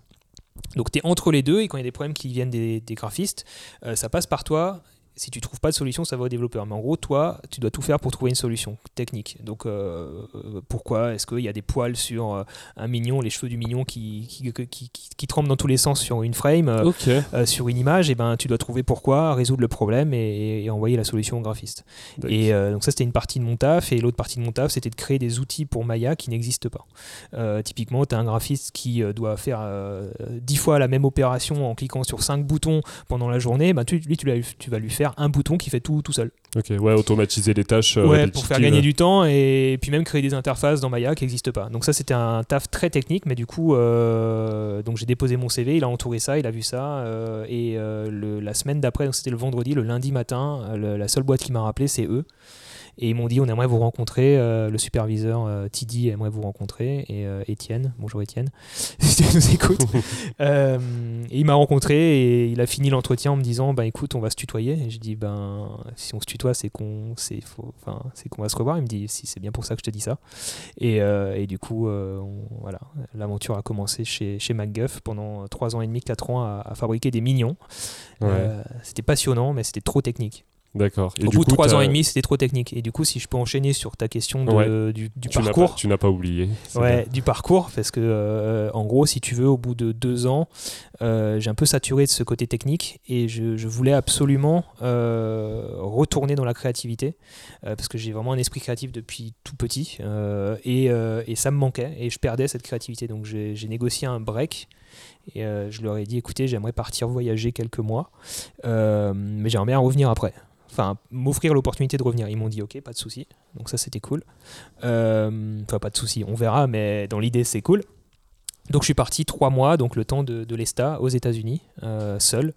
Euh, j'ai rejoint un pote qui vivait à San Francisco à l'époque, mais l'idée c'était de rester, de faire un road trip tout seul là-bas pendant quelques temps et d'acheter mon premier appareil photo à moi, un nouvel ordi portable, partir avec ça et m'essayer à la photo vraiment et m'essayer à la vidéo euh, un peu moins, mais surtout à la photo et voir un petit peu ce que je valais en, tant que photographe sur le terrain, euh, tester des trucs devant des bâtiments, devant des paysages de ouf, euh, vraiment voilà, me mettre dans un contexte de créativité et, juste dans une bulle où je suis seul et, avec mon appareil photo et je me démerde. Et, j'ai appris sur le tas comme ça beaucoup beaucoup de choses. Et je m'étais dit à l'époque, ben, si les photos que je fais plaisent à mon entourage, aux gens à qui je les montre, et ben ça veut dire que je suis peut-être sur la bonne voie et que je vais continuer. Et du coup, c'est ce qui s'est passé. J'ai montré mes photos, ça a plu. Et du coup, je me suis dit, ben bingo, je vais, je vais continuer là-dedans. Je vais ouvrir mon auto-entreprise. Enfin, je vais relancer mon auto-entreprise et je vais vraiment essayer de trouver des clients. Euh, donc, je suis rentré en France au bout des trois mois. Je suis encore allé à Londres. Et après, euh, j'ai rappelé euh, MacGuff et je leur ai dit, bon, ben, je recherche du taf. Et j'ai expliqué à mon superviseur de l'époque, donc Étienne. il m'a dit, je pense que tu vas repartir. Je lui ai dit, oui, je vais repartir. Euh, mais on peut peut-être trouver un accord. Il m'a dit nous on a besoin de quelqu'un, toi tu as besoin d'un taf, euh, reviens et puis quand tu veux repartir, euh, juste peut-être pas dans deux mois, mais il n'y a pas de souci, au moins tu peux nous aider pendant quelques temps. Moi le but c'était de me refaire des économies pour réinvestir dans le matériel. pour pouvoir développer ton activité. Exactement, lancer mon activité, trouver mes premiers clients et faire les deux en parallèle pendant une période tampon et après relâcher cette auto-entreprise et puis ce taf euh, qui était un taf cool, hein, euh, vraiment vraiment cool, une belle petite situation. je n'étais pas payé euh, hyper hyper bien non plus, mais en tout cas j'avais une, entreprise qui fait rêver énormément de monde dans le domaine, et j'ai lâché cette boîte deux fois pour justement prendre le risque de lancer ma boîte. Ça a plus ou moins marché. Je faisais surtout de la photo de, de mariage pour débuter, comme beaucoup. un peu de corporate petit à petit dans la mode ou des choses comme ça ça marchouillait, c'était pas ouf, mais ça marchait un petit peu. J'ai pu me faire un book, un portfolio, un peu d'argent. Et, euh, et, puis, euh, et puis petit à petit, ça, ça a grossi. Et, euh, et suite à ça, je suis parti en Australie il y, a, il y, a, trois ans, pendant trois mois aussi, pour partir de Paris. En fait, le but c'était de réussir à trouver une raison de partir de Paris parce que je ne suis pas parisien dans l'âme. J'ai adoré mes cinq années à Paris, mais je suis né en Alsace, j'ai toujours été en campagne et, j'y suis vraiment attaché. Ça me manque quand j'ai pas les montagnes en face de moi. Euh, mmh. Parce qu'il y a des montagnes en Alsace. Hein. Je sais pas s'il y a des Savoyards qui écoutent ah cette. Euh, bah, nous, les Vosges, pour nous, c'est des montagnes, ce ne sont pas des collines. et du coup, ouais, voilà, donc, euh, donc je, suis parti nouveau, je suis parti en Australie dans l'idée de revenir, je sais pas où, mais de revenir au parc à Paris. Et du coup, du coup, pardon, avec ma compagne, on est revenu euh, s'installer en Alsace, où j'ai vraiment relancé bien mon activité. Un an plus tard, j'ai lancé ma chaîne YouTube, et puis, euh, et puis voilà. Et maintenant, j'ai des bons clients ici, même à Paris, un peu autre part. Euh, je, je, voyage pour mes clients. Et puis, en gros, voilà. Ouais, le parcours, tout, quoi. Tout, se passe, tout se passe pour le mieux. en gros, ce qui m'a drivé, si tu veux, c'est vraiment cette niaque de vouloir être indépendant. Ouais. Euh, alors après, moi j'ai une problématique, je sais pas si d'autres personnes vont se retrouver là-dedans, mais c'est que j'ai quitté le monde du salariat parce que je ne voulais plus de patron et je voulais être mon propre patron, comme beaucoup. Ouais. Mais en devenant indépendant, je ne voulais pas de clients. Donc ça c'est un autre problème. C'est comment tu fais au bout d'un moment, tu vois C'est-à-dire que les, si c'est pas que je voulais pas de clients, mais si tu veux euh, bosser pour des clients, c'est toujours bosser pour des projets qui ne t'appartiennent pas et où tu n'es pas décisionnaire à 100%. Bah en fait, on dit, on dit souvent, euh, moi quand je dis que je suis freelance, on me dit ah t'as pas de patron, mais en fait j'ai plein de patrons, c'est tous mes clients. C'est ça, ouais. Et en fait, si tu veux, je ne m'épanouis pas. Alors maintenant, le luxe que j'ai, c'est que je peux choisir mes clients. Là, je, reviens d'un tournage à Paris pour une marque de pantalons. Euh, c'était un super tournage. J'ai adoré. ils m'ont laissé une grande part de liberté dans la créativité. En même temps, ils, m'ont, ils, ils ont fait appel à moi pour ça. Et puis le tournage était super. Euh, mais si tu veux, l'objectif pour moi, euh, et c'est, je pourrais avoir beaucoup plus de clients aujourd'hui. Je, ne démarche pas du tout depuis que depuis trois ans, je ne, fais, je ne Ah démarche pas du tout. Je fais, je fais pas de pub, je fais rien. Je, j'attends qu'on vienne à moi. Après, c'est vrai que j'ai cette souplesse et cette, euh, ce luxe d'avoir ma chaîne YouTube qui fait ma propre pub. D'accord. Mais c'est ans. principalement de par ta chaîne YouTube. Actuellement, les ouais, gens- parce que si tu veux, je, vu que je ne démarche pas, euh, les gens viennent par les réseaux sociaux euh, et Ok. me connaissent comme ça. Euh, mais ça, ça fait que deux ans. Mais si tu veux, j'ai jamais démarché parce que je ne sais pas démarcher, j'ai pas la fibre commerciale, je n'aime pas faire ça. J'aime pas être face à 10 autres personnes et dire ouais, je suis le meilleur, voilà pourquoi. voilà. Ouais. Dis écoute, si mon travail te plaît, tu viens, sinon tant pis. hein, mais euh, voilà. Ouais. Et, et après, la cha- ma chaîne YouTube me permet d'avoir cette liberté de, de pouvoir refuser des projets et de pouvoir n'accepter que ceux qui me plaisent et, euh, et voilà, du coup, de sélectionner. Et, euh, Mhm. et surtout sélectionner des, des, des clients dans des domaines totalement variés. C'est-à-dire qu'aujourd'hui, je suis pas du tout spécialisé dans un domaine et, et je m'épanouis justement quand je- j'accepte des clients qui n'ont rien à voir avec mes clients précédents. J'ai bossé Ouais. dans l'industrie, euh, sur des T'aimes bien, t'aimes bien diversifier tes ah, projets. J'adore, c'est là que je m'éclate. Si je fais tout le temps la même chose, je m'ennuie. Donc en fait, euh, là j'ai choisi des, là j'ai bossé pour des pantalons. euh, il y a deux ans, je bossais pour un camion énorme pour l'Iber. Euh, Enfin, tu vois, je, je, non, je Ok. bossais pour les hôpitaux, je bossais pour pour un hôtel. et voilà, si je faisais que de l'hôtellerie, je m'emmerderais au bout de au bout de trois projets, tu vois.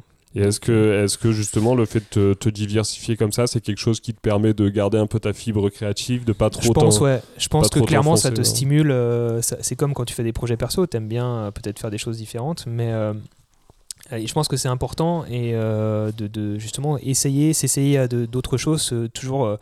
oh, le terme classique, sortir de sa zone de confort, je sais pas si je le vois vraiment comme ça, mais en gros, euh, euh, faire des choses que tu n'as jamais faites pour être confronté à de nouvelles problématiques. Après, quand tu es face à un client, tu pas le droit à l'erreur.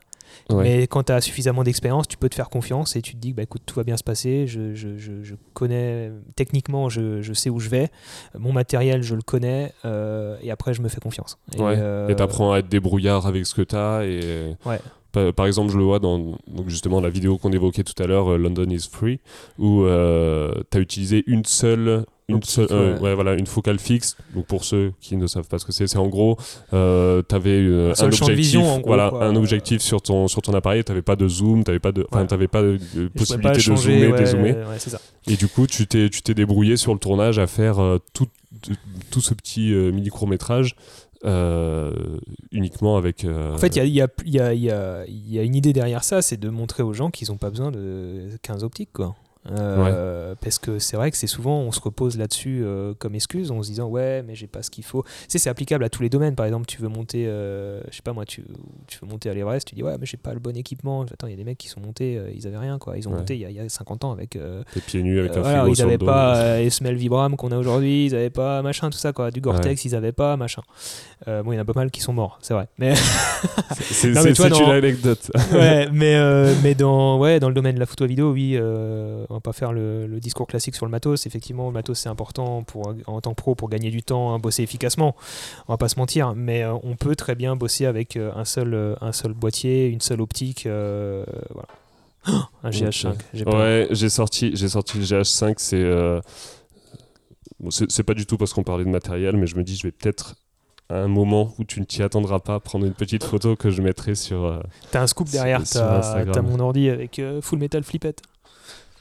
C'est ton, c'est ton prochain. euh, C'est le court métrage qu'on a tourné cet été qui est en, en montage là. Ok. Enfin, qui est pas en euh, montage. Là, c'est c'est tout le, le sound effect qui est en train d'être fait. Dac. Et, Ouais, je vois, il y a déjà là, je vois la timeline, il y a pas mal de. Ouais, il y a, ouais, y a quelques pas plans, mal quoi. de plans. C'est un truc qui dure combien de temps? C'est un 17 minutes à peu près. Ok. 17 minutes, un petit court métrage de fiction, hein, le premier. Ah, Le sympa. premier. Sympa. Bah, ça sera peut-être en, en fond sur la, sur la photo de. Tu vas la faire sur- comme ça à l'arrache Sur la la photo. photo Insta, ouais. Ah, Tu, n'as pas le droit de te changer, Olivier. tu, es, tu es très bien comme ça. bon, on verra, on verra quand est-ce que, quand est-ce que je la prends. Si tu, euh, bon, on, on verra ça après. Euh, j'avais du coup, euh, j'avais envie de rebondir sur quelque chose, euh, mais je ne sais plus ce que c'est. Donc ça, c'est, c'est, c'est assez terrible. C'est la première fois que je regarde ma, ma feuille de questions depuis le début. Là, ça fait euh, à peu près confirme. 55 minutes euh, 55 minutes déjà.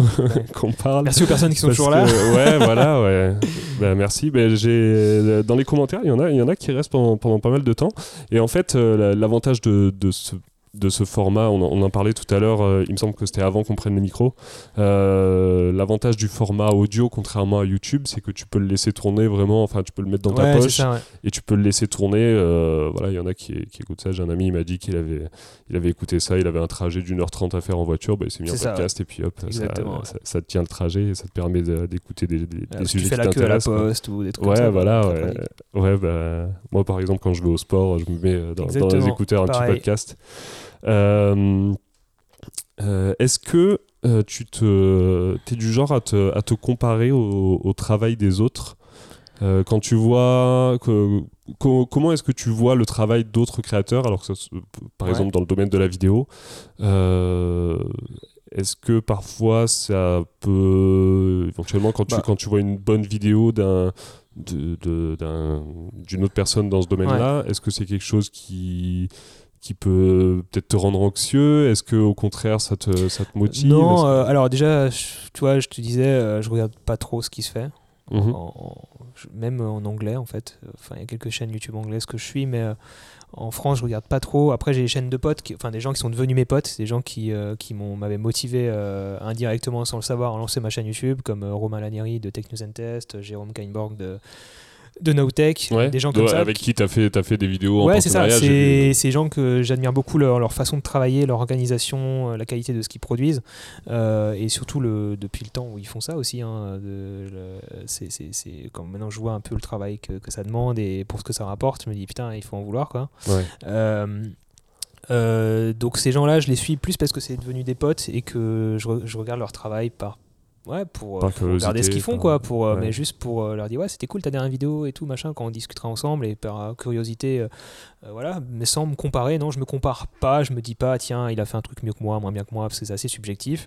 le seul truc, on va dire, que je pourrais t'apporter comme réponse intéressante, là, ça va être, ouais, j'ai une liste de, de vidéos que j'ai envie de faire depuis deux ans. Euh, et, vu que je produis peu et que j'ai pas forcément le temps parce que je mets pas trop de pression pour produire pour produire, tu vois, mhm. je mets pas de planning euh, hebdomadaire, même si peut-être certains abonnés aimeraient que je produise plus. Je n'ai jamais réussi à me mettre un planning, à sortir une ou deux vidéos par semaine comme certains font, euh, pour pas retomber dans une routine euh, de salariat. Tu vois, de pas m'imposer un planning journalier ou hebdomadaire. Pas devenir l'esclave de ta chaîne YouTube. Il y a ça, mais c'est surtout me dire tiens, faut que je tourne le lundi pour publier le mardi, pour monter le mardi, publier le mercredi. Si je me mets une routine comme ça, je vais peut-être, j'ai peur de retomber dans ce que j'ai fui dans le monde du salariat. C'est peut-être faux, mais en fait, je me rends compte qu'aujourd'hui, mon système un peu anarchique sur ma chaîne YouTube euh, est pas forcément évident. Je te vois en train d'essayer de faire ta photo. je suis en train de bouger l'appareil discrètement. Euh, du coup, euh, ah, je souris. Allez, bah, ça, sera peut-être celle-là. Voilà, J'en prends quelques-unes. Vas-y, profite. bref, ouais, c'est vrai que si j'arrête pendant que tu fais les photos. Donc, qu'est-ce que je disais? Ouais, donc si tu veux, le, le je me mets pas, je me pas, je m'impose pas ça. Donc en fait, j'ai une liste de, vidéos qui, euh, qui, traînent et des fois, je vois effectivement des confrères qui, qui sortent des sujets que j'avais envie de sortir depuis deux ans. Et finalement, c'est assez déroutant de se faire photographier pendant qu'on parle comme ça. yes, c'est bon, j'arrête. Donc tu vois, qui, euh, qui, qui, sort un, un sujet que j'avais envie de traiter et que j'ai pas pris le temps de traiter depuis deux ans une idée que j'avais et là, je me dis ah purée c'est dommage quand même que j'ai pas sorti ma vidéo. Après c'est toi on se dit souvent entre nous c'est pas grave du tout si on sort le même sujet. En fait beaucoup de sujets ont déjà été traités mais pas par nous. Tu vois ce que je veux dire? Il y a beaucoup de personnes qui disent Ouais, je lance pas ma chaîne YouTube parce que, euh, ou que ce soit dans, toi, dans la musique, j'en sais rien, dans, dans, le développement personnel, dans le sport, ouais, non, mais tout a déjà été fait, ça ça sert à rien que je sorte ma, dans le voyage, tu vois. J'ai des amis qui adorent voyager, ouais, mais je vais pas sortir ma chaîne YouTube dans le voyage, euh, il y a déjà tout qui a été fait. Je fais Ouais, tout a été fait, mais pas par toi. Pas avec ton point de vue, pas avec ton expérience, et c'est ça qui va être intéressant, c'est ta personnalité, ce que tu vas apporter, euh, tes conseils, tes trucs. Euh, et c'est pas grave si tu, si tu traites du même sujet de quelqu'un d'autre, oui, euh, voilà. Mais, mais c'est quand même dur de se dire, purée, c'est dommage, j'ai envie de sortir aussi cette vidéo, mais l'autre il l'a déjà sorti, et je vais me choper deux commentaires qui vont dire, ouais, t'as copié machin. Non, j'ai l'idée depuis deux ans, c'est juste que j'étais flemmard, c'est tout. et tu vois, j'ai un exemple très récent, Peter McKinnon a sorti une vidéo que j'ai pas regardée exprès, qui s'appelle photo, la différence entre un photographe amateur et un photographe pro. Ok. Euh, c'est un sujet que je veux faire depuis deux ans. Euh, un peu tourné différemment, je pense, que ce qu'il a fait. Mais c'est une idée. Anthony, euh, mon assistant, te le dirait. On avait l'idée ensemble. je lui ai expliqué ce que je voulais faire. C'était vraiment stylé. C'était la vignette et le titre. C'est à peu près exactement ce que Peter McKinnon a fait il y a, il y a, un ou deux mois. Donc je me dis, ah purée, si je l'avais fait il y a deux ans, ça aurait été, ça aurait, été un peu plus adapté. Mais bon. Donc non, Ouais. en gros, je me, je me compare pas. Après, humainement parlant, tu, tu te compares toujours un petit peu, mais c'est pas une obsession, quoi. Mhm. D'accord. J'avais une question. euh, c'est la première fois que je, que je pose cette question à un invité. Attention, est-ce que tu es Ouais, prêt dis-moi. C'est pas, une- pas un truc très, très compliqué. Euh, c'est en gros, qu'est-ce que ça représente pour toi la créativité et qu'est-ce que, quelle est ta, ta, ta propre définition de la créativité en, en général? Waouh Ouais, super. euh, mais le sujet, le, le, le- le sujet est super vaste Ouais, et justement, c'est euh, euh, pour vous- je pense que chaque euh, chaque Pour moi, aura la créativité, ça représente un, un- un état d'esprit qui peut être ponctuel, occasionnel, où tu es dans une bulle. Euh, où, où tu es, toi, je te parlais de mon voyage aux États-Unis, c'était, c'était vraiment comme ça que je l'ai ressenti quand j'étais seul avec mon appareil photo au milieu d'un désert. Tu Là- penses qu'à ça. Ta, ta tête, elle est vide, elle est juste en train, avec, avec ton appareil photo et, et ton paysage, et, et- toi, tu es relaxé, tu es dans une bulle, et tu, tu- tu fais ce qui te semble opportun, tu vois, au moment présent. C'est, c'est, c'est, tu, tu, tu vas là où ton instinct te dit d'aller, tu te Ouais. dis, tiens, je vais me mettre derrière ce buisson, tu sais pas pourquoi, mais tu- sans trop te vas, soucier des sans trop te soucier, et- sans trop te prendre la tête sur quoi que ce soit. C'est, c'est vraiment ce que je recherche moi. Et là où je me sens le plus créatif, c'est quand je suis dans une bulle. Euh, ouais, dans une, je suis à l'aise, techniquement parlant, je suis à l'aise avec le matériel que j'utilise, euh, peut-être avec mon client, toi, si on parle d'un contexte un peu plus pro, euh, typiquement avec mon client là, de, cette semaine sur la marque de pantalon, qui s'appelle Le Pantalon d'ailleurs, j'étais à l'aise, les clients étaient très agréables, la relation avec eux aussi, l'organisation, tout. Donc j'ai pu vraiment me mettre dans une bulle de créativité qui me permettait de me déplacer dans mon environnement, de, vraiment faire ce que je voulais au moment où je le voulais.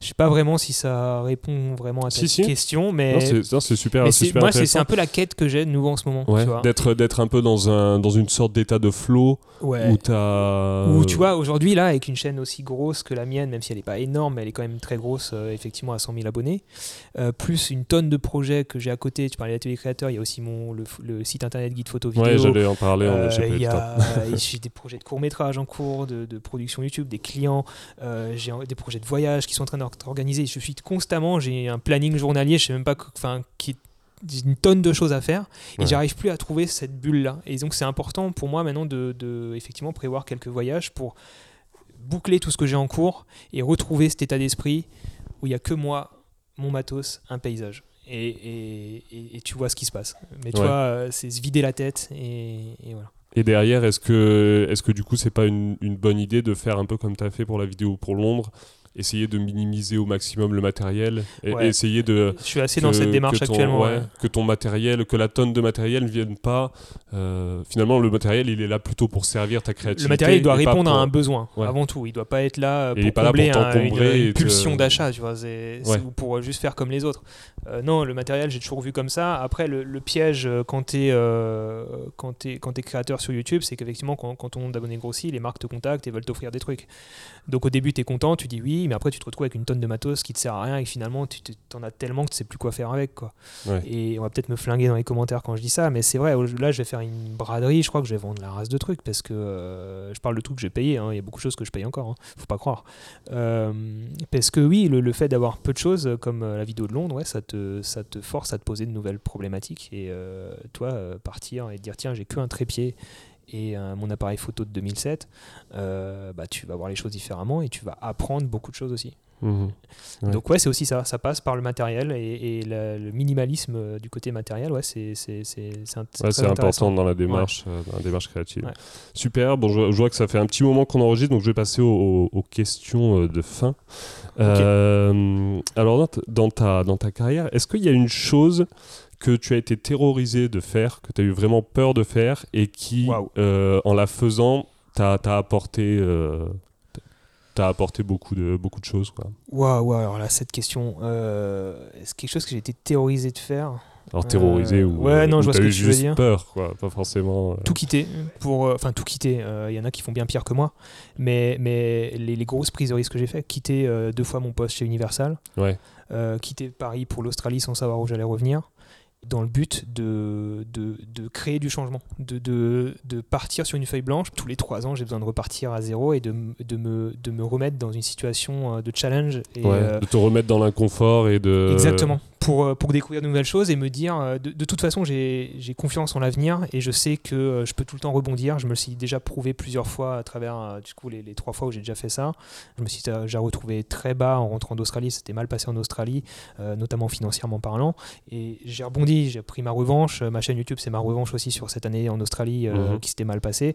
En fait, si tu veux, là où ça paraît peut-être ridicule pour certaines personnes, mais quand tu es travailleur indépendant, Mylène travaille pour moi, ben, mine de rien, on était en location pour trouver un, propriétaire qui veut bien de toi, euh, c'est pas facile quoi. c'est compliqué parce que tu, tu peux pas lui apporter la, certitude que tu vas pouvoir payer ton loyer dans deux ans. En revenant d'Australie, on a mis six mois à trouver un appart. Hein. Donc, ah euh, si tu veux, c'est des, des, périodes qui sont toujours compliquées, mais au final, euh, final après, tu rebondis et puis voilà quoi, l'avenir te sourira toujours. Ouais. D'accord. Ok. question si jamais la photo et le, domaine de la photo et de la vidéo s'arrêtait, et que tu pouvais plus travailler dans, dans le domaine de, de l'audiovisuel en général, qu'est-ce que qu'est-ce que tu ferais? Je pense que j'achèterais une ferme avec des animaux, euh, avec des lamas, des ânes. Euh, et j'ouvrirais un. Je, ferais, je serais ébéniste ou un truc manuel comme ça. Je suis très manuel. Très, ah très manuel. J'adore le travail. De, J'ai toujours bricolé euh, quand j'étais gosse, mais de tout. Je faisais des avions en carton avec des trains rentrants qui volaient vraiment, avec des ressorts pour, fermer, pour sortir les, les trains rentrants. Enfin bref je faisais de l'aéromodélisme, donc je, je, faisais déjà, je bricolais déjà du bois à l'époque. Et, euh, et, ça, je l'ai un peu perdu. Je, je, fais moins de travaux manuels actuellement, à part euh, pour, euh, pour poser euh, une plaque de cuisson là demain tu vois elle, n'est pas encore posée. Mhm. euh, bref tu vois mais, euh, mais ouais je pense que je me trouvais un petit boulot ébéniste ou charp moi peut-être pas charpentier. Ouais ébéniste c'est pas mal mais un truc manuel potier tu vois un truc comme ça dans une petite ferme tranquille Donc toute petite, à voir ouais, ouais je me mettrais au calme là, avec des animaux et puis ouais franchement c'est cool. dans un, dans un état je pense que je le ferai un jour c'est vrai? Avec, une chaîne YouTube euh, sur les animaux Non, c'est vrai. non, non, c'est pas vrai. Non, non, franchement. Schmitt, euh, ébéniste, peut-être euh, bientôt. J'aimerais bien hein, pouvoir, tu vois, totalement déconnecté de tout ce qui est Internet, réseaux sociaux, mais au final, j'adore ça aussi. Donc, c'est vraiment bizarre. C'est J'en profite, je dis un truc qui n'a rien à voir, mais, mais j'y pense. Je suis tombé récemment sur des chaînes YouTube.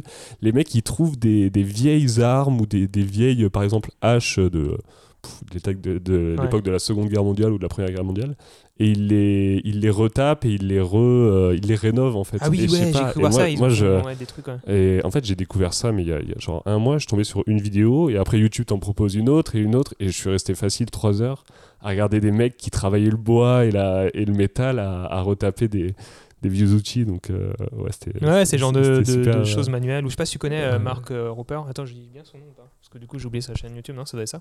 Qui fait des, des expériences de, de malade en fait sur sa chaîne YouTube. il fait des nerfs géants. Il fait des machines qui lancent des ricochets. Il fait. Bon, il a plusieurs, plusieurs millions d'abonnés, je crois. Ok. Mais, je trouve ça passionnant. L'expérimentation scientifique. Ouais, le, manuel, c'est ouais, quelque chose que qu'on a peut-être un peu moins dans, dans, nos métiers actuels, mais c'est super. Ouais. ouais, je retrouve ce côté expérimentation quand tu fais de la photo, tu vois, tu, ou de la vidéo, tu es, tout le temps en train de te déplacer, d'expérimenter des choses sur le terrain, mais c'est pas, t'es pas en train de. Ouais, tu manipules pas, tu manipules pas quelque chose, ouais. Ouais. Alors, euh, quel est ton film préféré? Euh, le dernier que, en tout cas le dernier qui m'a marqué, euh, que j'ai regardé très tard, c'est La La Land, je pense, que j'ai vu il y a à peine cette année. Oh, je l'ai pas encore vu. Ouais, euh, il m'a marqué en termes de réa parce que pour le jeune réal que c'est, si je dis pas de bêtises, oui c'est ça. Et il y a pas mal de plans séquences, il y a, y, y a, un travail sur ouais, il y a un travail de réalisation qui, qui, me plaît beaucoup. Quand je regarde un film, je regarde que ça presque. Euh, ouais, ça, mais pareil, moi, quand je suis rentré dans le, dans le métier de, de, la vidéo, tu regardes toute la composition de toutes les images, tu deviens un analyste de la. Et toi, il y a des trucs à la con, mais. Euh, tu vois, avec Mylène, on, aime beaucoup la famille Bélier, tu vois. Des petites euh, réalisations françaises qui se regardent comme ça et qui finalement transmettent une belle émotion. Après, c'est pas du. C'est pas, c'est pas, c'est pas, mais ça fait pas partie de mes films préférés. Euh, mais toi, tu as une affiche de Pulp Fiction là-bas, c'est un, un, film que j'adore. Euh, donc, euh, donc voilà, mais en tout cas, le, dernier que je peux te citer, j'ai pas un film comme ça, top one. Euh, mais... Ouais, mais La La Land. euh, La La Land, ça me va bien. Après, il y a des choses que j'aime un peu moins dedans, mais, mais c'est un très beau film. Euh, ouais. Malgré le fait que euh, ça, ça partait comme euh, un peu un, un film fait pour les groupies avec Ryan Gosling qui fait Ouais, c'est ce que tu peux te dire, mais au final, euh, moi j'ai trouvé mon compte, tu vois, donc Ouais. je suis content. Ok. Parce que c'est la moi, comédie musicale. C'est, c'est, Ouais. pas, en fait, ce qui m'a plu, c'est que c'est pas un style de film que j'aurais regardé il y a quelques années spontanément. Ouais. euh, ce côté euh, comédie musicale. Et, et finalement, eh ben, ça m'a séduit pendant que je le regardais. Donc ça, ça, ça joue beaucoup quand tu sors du film en te disant, bah attends, je pensais pas euh, que ce film allait me plaire. Et finalement, il m'a vraiment beaucoup plu. Donc, euh, mais encore une fois, moi, il y a l'aspect technique que je regarde beaucoup. Ok. Tu vois, il Ouais. y, a, il y a le scénario, c'est bien, même si certains vont le trouver très plat, le scénario au final, euh, ce qui est peut-être le cas. Euh, après, oui, c'est pas ultra original non plus, c'est une histoire d'amour, blablabla, mais, euh, mais en termes de réa, j'ai trouvé ça super intéressant et une belle référence pour moi euh, pour des projets que je, je pourrais faire plus tard. quoi. Ok. Euh, bah D'ailleurs, ça, ça- ça me fait penser qu'il faudrait que je le voie parce que la seule comédie musicale que j'ai vue, c'est High School Musical. Donc, euh, je sais pas si tu vois avec Zac Efron euh, quand vois, il était au, au tout début. Mais, Bon, euh, mais je suis très. voilà, enfin, j'ai j'ai une bonne période série aussi, euh, surtout sur Netflix, parce que j'admire la, justement le, le- la, la réalisation, la production qu'il y a derrière les séries Netflix. Euh, et, et je trouve ça juste. euh, Lesquels, par exemple, Stranger Things Ouais, euh, moi j'ai surtout euh, accroché sur Certain Reasons Why, par exemple. Parce que là, tu l'as regardé ou pas Non, j'ai pas vu. donc euh, le pitch en deux secondes, c'est euh, une ado qui s'est qui est suicidée, qui s'est suicidée. Donc ça c'est ça commence comme ça la série quoi. Et en fait tu vas découvrir oui, les euh, 13 raisons pourquoi elle s'est suicidée. Mhm. Les 13 raisons, c'est 13 personnes en fait euh, du lycée ou autres. euh, ouais bref. Euh, et, et- et je trouve qu'en fait dans la dans la façon dont c'est scénarisé, dans le message que ça porte, c'est ultra original. Enfin surtout dans la façon dont c'est scénarisé parce que ça marche à l'envers. La nana elle est déjà morte quand tu commences la série et puis tu suis Ouais. tout le cheminement. Et du coup, je trouve ça super intéressant en termes de réa, en termes d'image. Je trouve que Netflix, ils sont vraiment très très bons. C'est très bien filmé. C'est il y a, d'autres séries comme ça, quoi. Mais euh, The End of the Fucking World, je trouve ça super original aussi. Euh, c'est deux, deux, deux, en- deux gosses, deux ados qui, qui fuguent euh, ensemble et il leur arrive des trucs et ils sont un peu barges tous les deux. Euh, Il y en a un qui a envie de tuer, euh, enfin de créer un meurtre, de, de- de tuer quelqu'un. Enfin bref. Ouais, c'est des séries qui m'inspirent pas mal en termes de réa. Ok. Voilà. D'accord. Euh, la personne qui, qui t'impressionne le plus pour euh, sa créativité, alors c'est, ça peut être un vidéaste mais, ou photographe, mais pas forcément. Euh, actuellement, bah, c'était euh, ben, celui que je te disais tout à l'heure, Marc euh, Ropers. Putain, attends, j'ai j'ai pas te foiré le, le nom du mec quand même que je suis. J'ai une très mauvaise mémoire des noms, c'est une horreur. Au pire, on le, je, je le corrigerai après en. Ouais, mais c'est, je te dis pas de bêtises. Ouais, euh, Marc Robert. Robert. Marc Robert. Ok, ça s'écrit comment? R-O-B-E-R R-O-B-E-R, ouais, c'est ça. 6,2 millions d'abonnés, ouais, il y a de quoi euh, retenir le, Ouais, il y a- le, le- le nom quand ça même. va. Euh, mais ouais, il fait de l'expérimentation euh, scientifique euh, et, et- et- et je trouve ça, je trouve ça super. Après, t'as as Marcus Brownlee, MKBHD, Ouais, qui fait qui des- lui qui- fait de la review. qui fait de la review. Toi, ces, ces, ces vidéos m'intéressent pas. les smartphones, je m'en fous. Mais au final, la façon dont il fait ses vidéos, j'admire beaucoup. Tu parlais d'admiration, j'admire vraiment sa façon de travailler. Quoi. Ok. Euh, voilà. Avant-dernière question. Euh, quel conseil est-ce que tu donnerais à une personne qui veut se lancer dans un métier artistique? Euh, d'y croire, d'y croire, c'est vrai que c'est pas facile. On est encore vu comme des gens qui vivent de, enfin, on vit de notre passion. Enfin, le but c'est ça. Ouais. Et du coup, on est encore vu comme des personnes qui ne travaillent pas pour certaines personnes. Euh, On en parlait avec euh, bah, cette fois avec Paloma dans le deuxième épisode que ouais. beaucoup de personnes trouvaient que c'était pas un vrai métier. En fait, ils, ils te demandent toujours mais qu'est-ce que tu fais à côté? Est-ce que. Ben, c'est c'est ça, il faut passer outre et il faut y croire. Après, c'est très compliqué, c'est c'est vrai. Euh, pour certains métiers, c'est pas facile, il faut se battre, faut être le, faut, faut être, le- enfin, faut être le meilleur, faut quand même réussir à, à se démarquer et à, à se vendre. Si vous êtes, commer- si vous êtes la fibre commerciale, c'est mieux. Mais euh, non, euh, l'essentiel, je pense que c'est comme on le disait au début de podcast, c'est de produire, c'est de, de créer du contenu, Ouais. s'épanouir et, et- se lancer, se mettre dans le bain et mine de rien, un peu croiser les doigts pour que ça accroche. Et puis surtout, faut croire en sa bonne étoile et, euh, et puis euh, persévérer. Je pense que la persévérance, c'est ultra important, pas se démotiver. faut persévérer, persévérer. Et, euh, ouais. Ok. Et maintenant, dernière question. C'est très bateau comme euh, conseil quand même que ce que je viens de donner. non, mais c'est euh, mais c'est super intéressant. Bah ouais, mais c'est un conseil bateau, mais mine de rien, je pense qu'il y a beaucoup de gens qui euh, ne l'appliquent pas quoi. Il y a beaucoup de personnes qui vont qui vont peut-être qui ont peut-être une, une, grosse idée. Euh, S'ouvrir aux autres aussi, c'est important. C'est de ne de, de, pas trop s'enfermer non plus. On parlait de bulle tout à l'heure. C'est vrai que je te parlais de mettre dans ma bulle. Mais, euh, mais si tu veux, c'est aussi très important pour moi d'échanger et, avec ma communauté, avec le groupe Facebook. Ouais.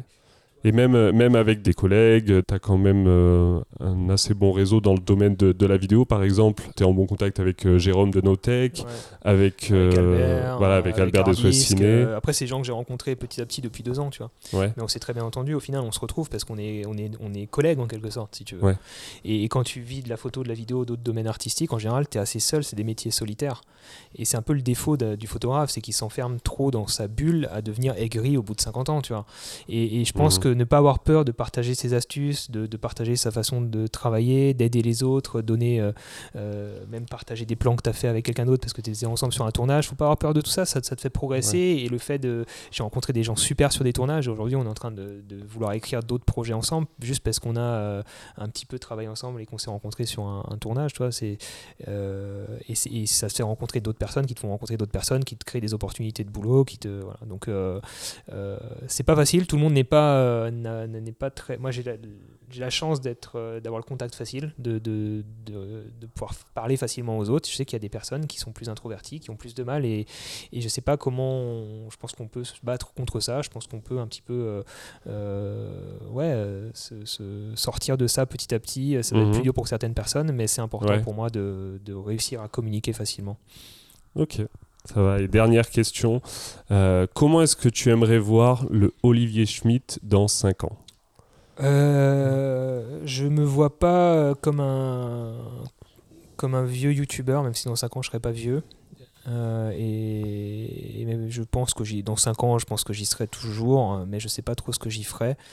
Euh, mais j'aimerais d'ici 5 ans avoir réussi à produire au moins un euh, court métrage ou moyen métrage euh, dont je sois très fier avec, euh, avec, des, avec une équipe de, de gens que, que j'apprécie, avec qui j'aime travailler, des gens que j'ai rencontrés depuis 2-3 ans, et vraiment bosser un peu en, en, famille comme ça sur...